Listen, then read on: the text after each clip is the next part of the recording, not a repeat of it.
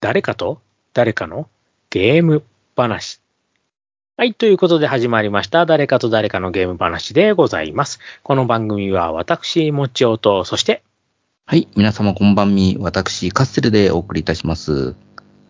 はい。ということで、カステルさん、今回もよろしくお願いいたします。はい、お願いします。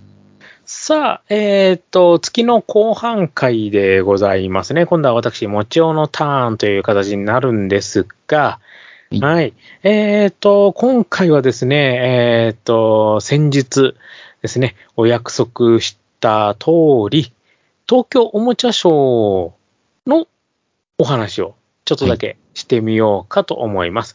えっ、とね、ちょっと回が2つ前ぐらいになるのかな ね。すごく楽しみだったね、東京おもちゃショーでございますが、はい、えっ、と、カステルさんは結局行かなかった感じですあそうですね、ちょっと日程的に合わなかったので、残念ながらいけませんでしたが。はい。えっ、と、今回私行ってまいりましたが、はいもう。率直な感想をまず、はい。めっちゃ混みました。ああ、そうですか。はすごかったです。い。有料になってもすごかった。 はい。いやーね、まずね、もう最初に駐車場に車止めるところからもう大変。うん。もうね、かえっ、と、開園1時間前ぐらいでもう東京ビッグサイトの駐車場全部埋まっちゃいましたからね。おー私もうギリギリ。うん。うん。で、まあ、とりあえず、なんとか、まあ、ビッグサイトに止められたからよかったかと思ったんですが、はい。また入場するまでにすっごい長い列。は入るまでにもう40分ぐらいかかったかな。3、40分は多分かかってると思うんですけあ。どそ、うなんですね。もうずーっずらーっとうん。で、さらに言っちゃいますと、はい。今回ほら、コロコロコミックはい。のそうイですベねンコトロコロフと、ェア。そう。あのー私、最後にちょちょっとね、謝んないといけません。はい。コロコロ舐めてましたわ。やばい、本当に。こんなに来るんだって思いましたもん。うん。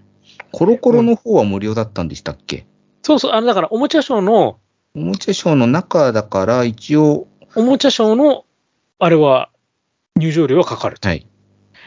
で、こう、四あの、おもちゃショーの一角がもうコロコロブースみたいな感じで、んそこではコロコロ系のいろんなイベントやったりね、あとっていう感じだったんですけど、はいもう、とんでもない人。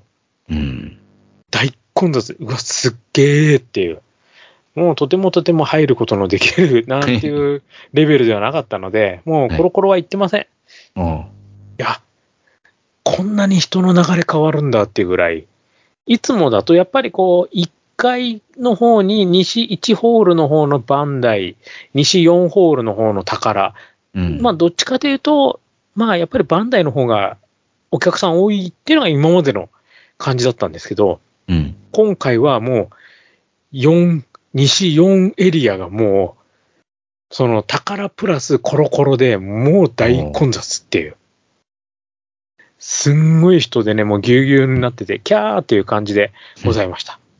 で、まあそんな中、まあ一応ね、まあそうは言っても、まあやっぱりこう、いろんなブースを見て回りまして、まあ定番のものをいろいろ見てきたんですが、今回お話しするのは、そこの会場で実際にちょっと20分ぐらい並んで遊んだとあるゲームについて、おうちょっとお話ししようと思います。はい。あの、まあ、会場のね、その雰囲気だったりとかね、会場で展示されてた新作とかそういうのはもう、結構もう、やっぱりね、1ヶ月も経ってますから、ね、これ配信ベースですよ。もう大体もう情報としてはもう出てます。もうバンバンバンバン。なのでね、まあ気になる人はそっちを追っかけていただければいいかなと思いまして、はい私今回お話しするのは実際にその会場内で遊んだとあるゲームについての話になります。うん。ブースはですね、はい川田です。うん。おう川田、あ、じゃない、えっ、とね、川田じゃない、えっ、と、旧、えーとメガハウス。 あ、ですねなるほど。はい。メガハウスになります。はい。で、えっ、と、メガハウスで展示してました、とあるゲーム機、はい。デジタルです。うん。えっ、と、タイトルがですね、はい。みんなでオセロ。ああ。なるほど。オセロでございます。はい。オセロがですね、なんと50周年今年ほう。ということで、まあ、節目の年ということで、まあ、これまでに発売した、こう、オセロがずらーって並んでたんですよ。こう、はい壁一面に、オセロの歴史みたいな感じで。で、もちろんその中にはこれまで過去回でカステルさんに紹介していただきました様々な立体とか、はい。 4人同時とか、ね、いろいろお話ししましたよね、カステルさんの方でね。はい。はい。その、もちろんこう、有名なオセロもずらーって並んでたんですが、はい。今回お話しするみんなでオセロは、ちょっとそういうのとは毛色が違います。うん。デジタルです。はい。で、えっ、と、一般販売はしてません。ほ特別なオセロになってます。う。うん。で、わかりやすく言いますと、はい。空中に浮かんで見えるオセロ、おー。タッチパネル、はい。それを使ったオセロなんですよ。おー。はい。でですね、まあ、わかりやすく言いますと、えーっとね、これね、なんて説明するのが一番いいのかな。これ、あれかな。ガッセルさんにも、この写真だけは見せた方がいいかな。ねあのーほよく SF 映画とかで、はい。こう、台の前に立つと、こう、下から、こう、ブイーンって画像が、こう、空間に現れて、そこの、の空中のところに、こう、指をふ、ひょいひょいひょいってやると、あーそはいのはいは空い。間に表示されたパネルが操作できるなんていう、こう、よくなんか、こう、SF の映画の、こう、あと、なんていうのかな、こう、例えば、空、あの、戦艦の操作とか、なんかこう、なん、ちょっとした、こう、なんていうの、パソコンの技師みたいな人が、こう、なんか空間をシャカシャカシャカシャカって操作すると、何にもないところで、こう、映像だけ出てるものが、こう、シャシャシャシャシャって、こう、動く。うん。そういうシーンっていうのは、こう、よくありがちだと思うんですけど、はい。今回話しするオセロがまさにそれなんですよ。おー。空中にオセロの番が表示されるんですよ。はい。で、もちろん立つ位置が決まってます。うん。 だから横からだと見えないんですよ。何やってるか。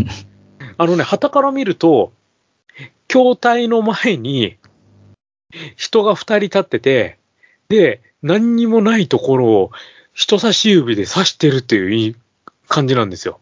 おー。完全に空間。だから、もう何、筐体に触るってことすらしないんですよ。うん、おー。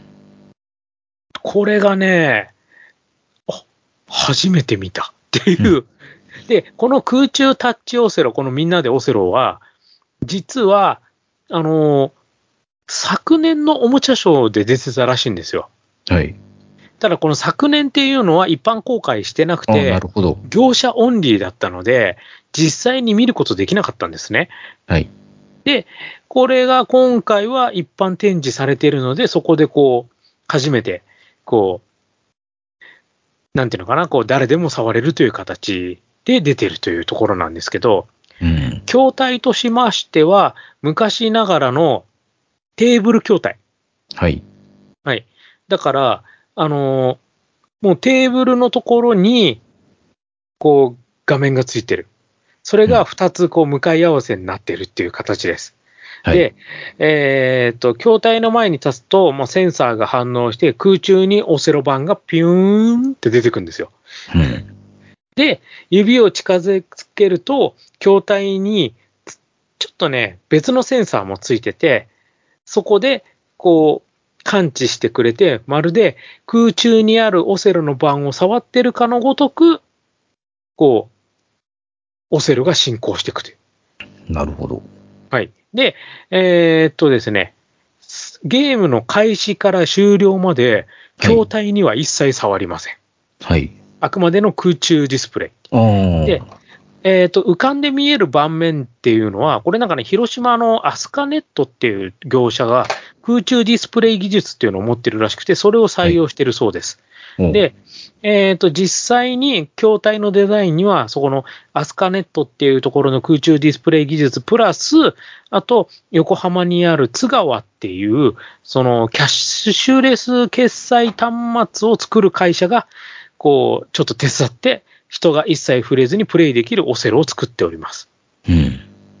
えっ、と、1台でコンピューター対戦ができます。2台つなげて対戦すると、まあ、人対人の対戦もできます。コンピューター対戦では弱い、普通、強いからレベル選択可能。はい。で、まあ、2人だと、まあ、2人対戦、まあ、白黒どっちみたいな最初に決めて、まあ、それが対戦できるというところなんですね。で、私やっぱこういうので、見るとやっぱやりたくなるんですよ。はい。 20分並びましたよ。うんいや、ほら、オセロだから、1プレイが結構長いん ですわう。ん。で、その時はコン CPU 戦じゃなくて対戦オンリーだったんですよ。はい。だから親子で対戦とか、こうね、来てる、ね、子供と、まあその親とっていう感じで結構やるんだけど、やっぱり、なかなかね、子供が打ってたりとかすると、時間がかかるんですよ。うん。だから、いプレイするまで20分ちょっと。はい。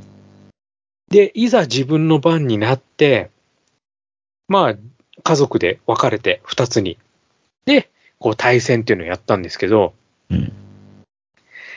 基本的に人差し指を、はい。こう、空中に突き刺す感じで、やるんですけど、うん。私、変なことやっぱ考えるんですよ。カッセルさんに問題です。はい基。本的に人差し指で指さすこのオセロ。はい。もし、人差し指じゃなくて、はい。指3本とか4本おー でやるとどうなると思いますそうすると、ふ二つ置かれたりなんてことはさすがにないですよね。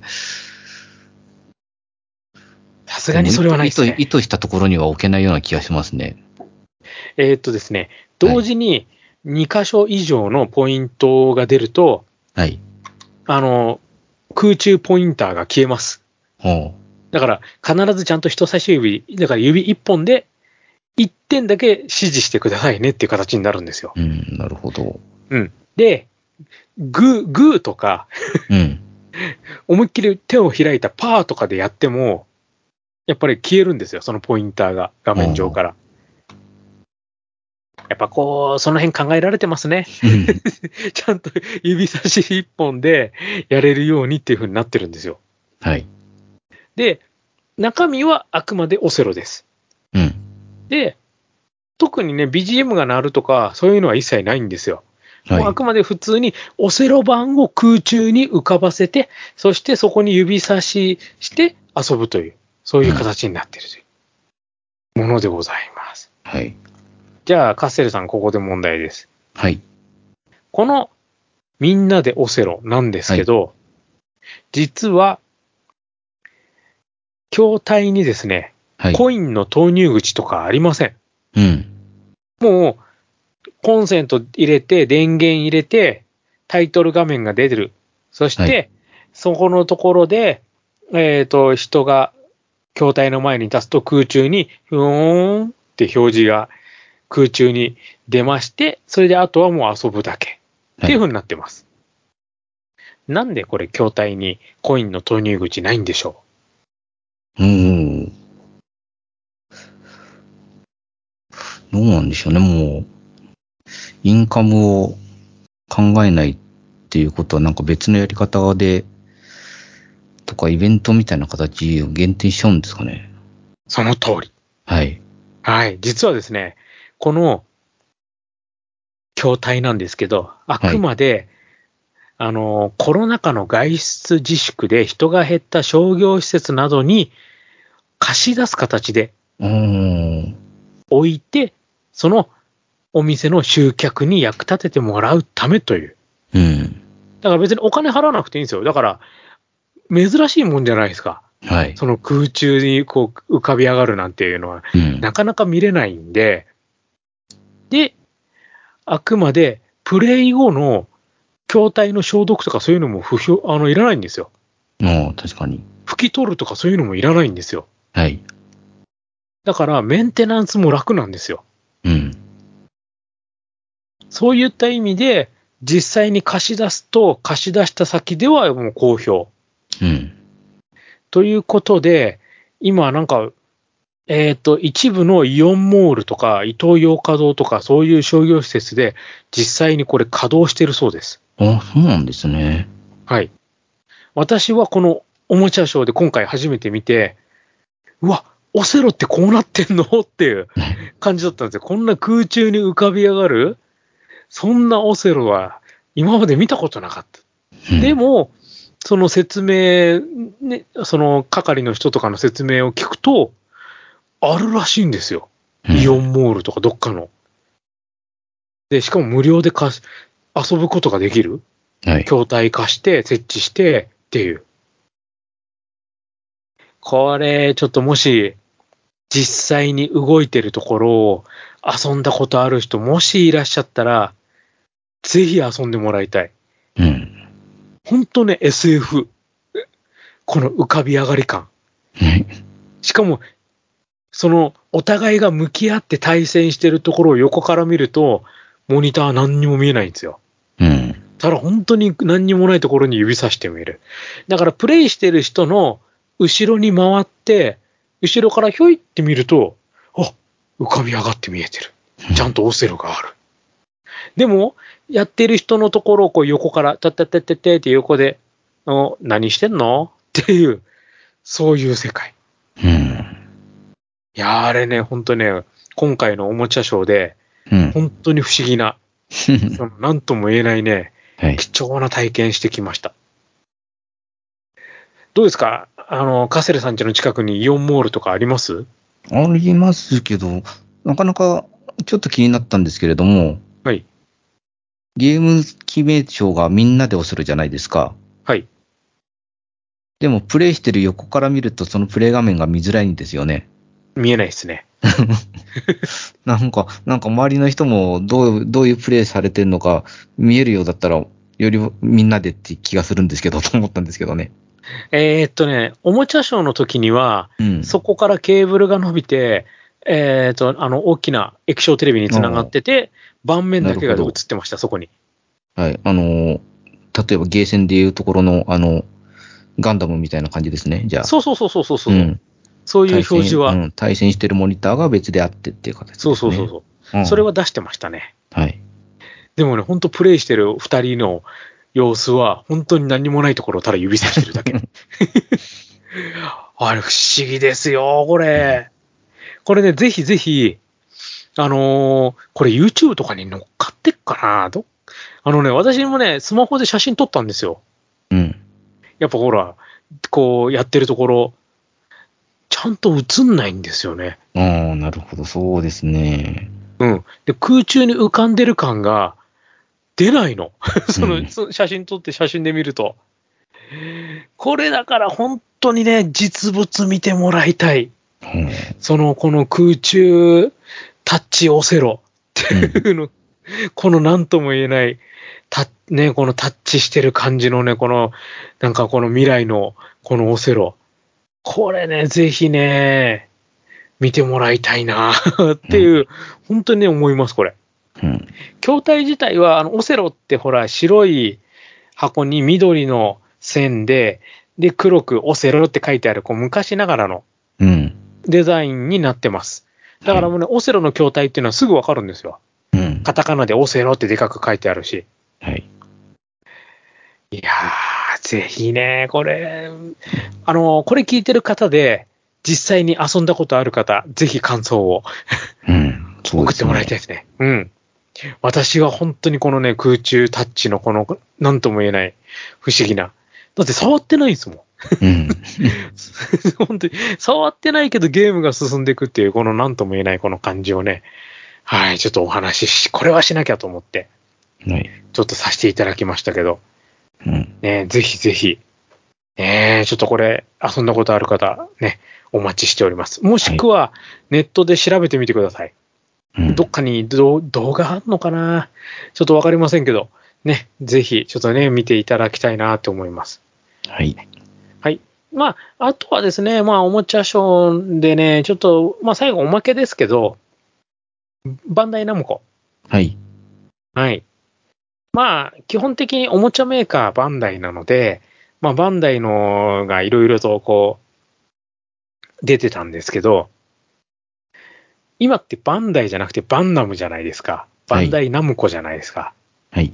で、ナムコといえば、ナムコと有名ないキえャラはば、ナムコといえば今はアイドルマスターですかいやいやいやいや、それもっと古く古く古く。もう土定番。と定番。土定番。昔ながらの。昔ながら昔からののナムコというとパックマンですかそう。うん。パックマンでございますよ。はい。はい。えっ、と、パックマン、ね、キャラクター、あの、わかりますよね。こう、パクパク、パクパク、パクって黄色い大きい口を開けて、こう、パワー餌を食べるという、はい。あのパックマンでございますね。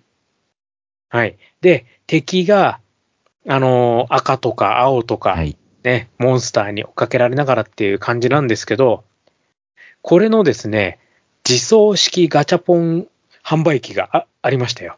うん。えーっと、モンスターの方の背中がガチャポンになってます。はい。で、まあその時にはちょうどパックマンの、あのーアクアクセサリーが売ってたんですけど、ガチャポン、ああいうのやりますガチャガチャ。ガチャガチャはたまにやりますね。はい。ガチャガチャってどういうケースに入ってますガチャガチャは透明ですね。透明で、はい。あの、こう丸い、ね、あれに入ってますよね、ケースにね。はい。で、パカって開けると、こう中にね、こはい。う、いろいろ商品が入ってっていう感じですけど、うん。はい。パックマンといえば食べるのって何でしたっけはい。パックマンは餌ですね。餌、もしくはパワー餌。ですよね。はい。パワーエサって丸ですよね。はい。だから、パックマンと、そのモンスターのセット、これがですね、パックマンの方は、そのガチャポンで出たカプセルを入れる容器なんですよ。うん。で、その、モンスターの方のやつで、こうガチャガチャガチャガチャガチャってこうお金を入れると、まあ普通にガチャポンで出てくると。で、うんそれを、うん、パックマンの口に入れると。 ゴミ箱代わりというパックマンが。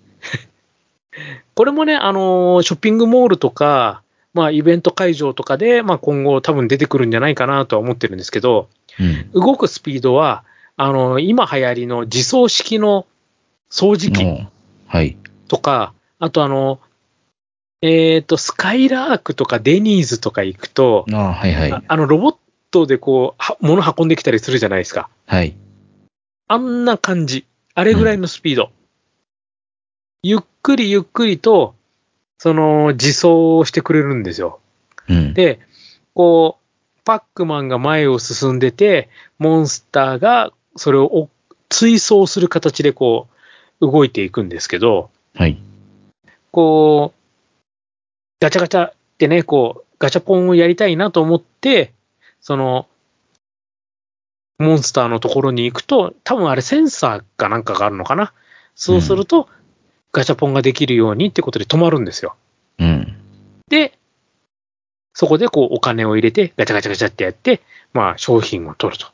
そうすると、まあその間、パックマンは適当に走ってるので、そのガチャポンの商品が出た後にまた、モンスターの方がパックマンを追っかけて動き始めるという。まあそのゲームの雰囲気をうんこう出しながら、ね、そうやってガチャポンを売っていくと。うんで、パックマンの方は、こう、周りにセンサーがついてるので、まあ、こう、人にぶつからないように避けたりとかしながら進んでいくと。ほこれがね、まうたう、ん おもちゃショーで大変人気になっておりまして、結構人集まって、まあ自分なんかオーオールドファンにはたまらないというね。 そんなのもね、出てたりとかして、あうん、バンダイ、そうだよな、バンダイナムコだよなーってこうね、うん なんか思いながら、おもちゃショーだと、ほら、やっぱりどうしてもバンダイバンダイのイメージだから、うん。でも今バンダイナムコだよねっていうう、んそれをね、こう再確認した商品だったりもするんですけど、これもね、まだ特に、その、いつ発売とかそういうのも何にも決まってなくて、あくまで参考出品みたいな感じだったんですけど、うん。だからそう、ガチャポンってすごい人気あるじゃないですか。うん。よそうですくね、ね、もう、あの、ショッピングモールとかでもなんか、一角を、すんごい何百台のこうガチャポンが、ずらーって並んでてなんていうのも、最近結構多いですよね。そういう場所も。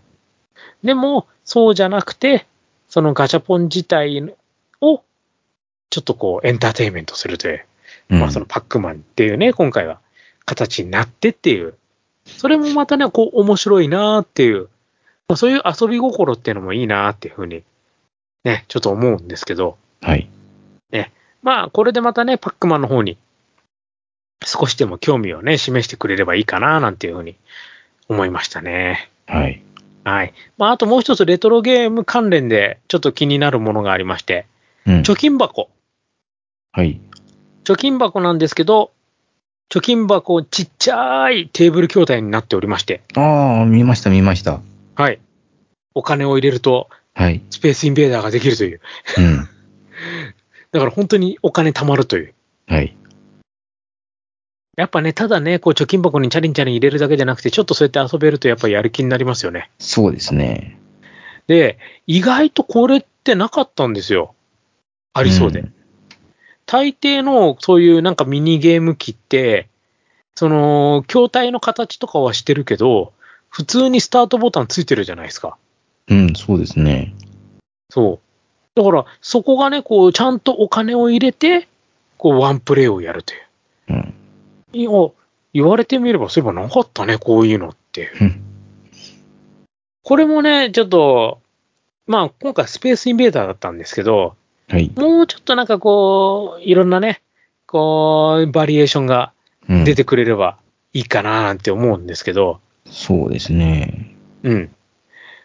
まあ、テーブル筐体のイメージ、これが入ってたらっていうのなんかありますテーブル筐体。そうですね。あ今のアップライトじゃなくてテーブルアップライトじゃなくてですよね。そうそうそう。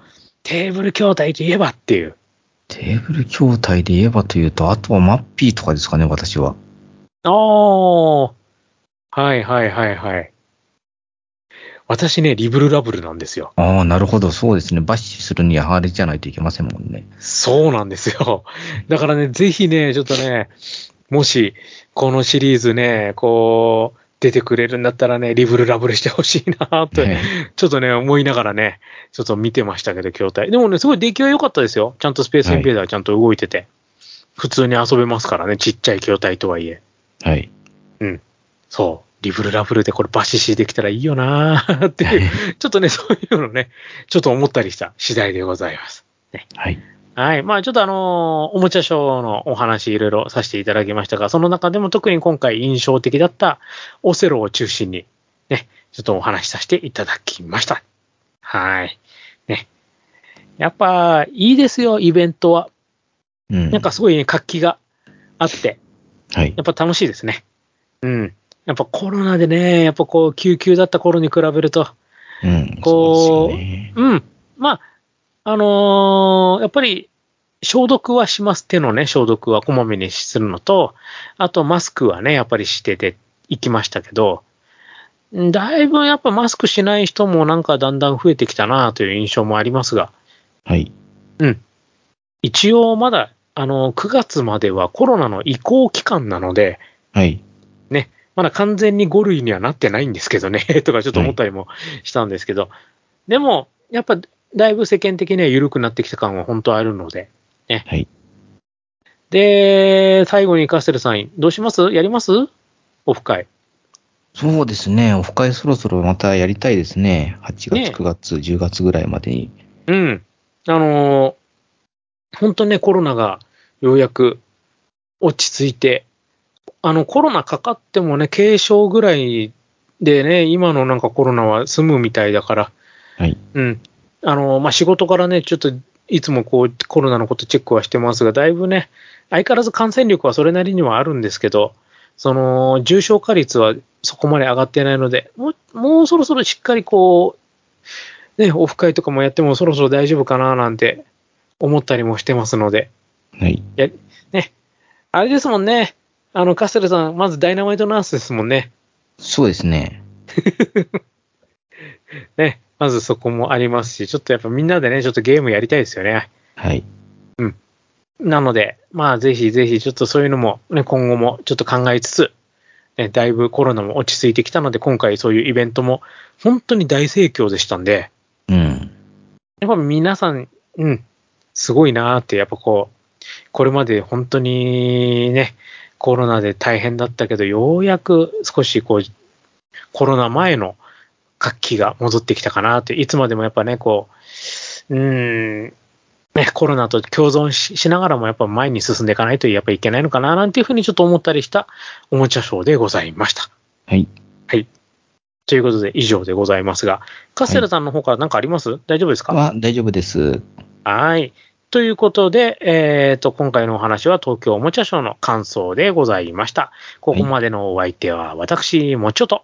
はい。私、カステルでお送りいたしました。今回のお話はこの辺で、また次回をお楽しみに。それではまた。失礼しまーす。失礼します。誰かと誰かのゲーム話では、皆様からのお便りをお待ちしております。ツイッターのハッシュタグ、誰々ゲーム話でつぶやいてください。番組内で紹介させていただきます。また、メールでのお便りも募集しています。m, o, c, h, i, o, g, a, m, e, d, a, i, s, u, k, i, d, x アットマーク yahoo.co.jp。もちよゲーム大好き dx アットマーク yahoo.co.jp となります。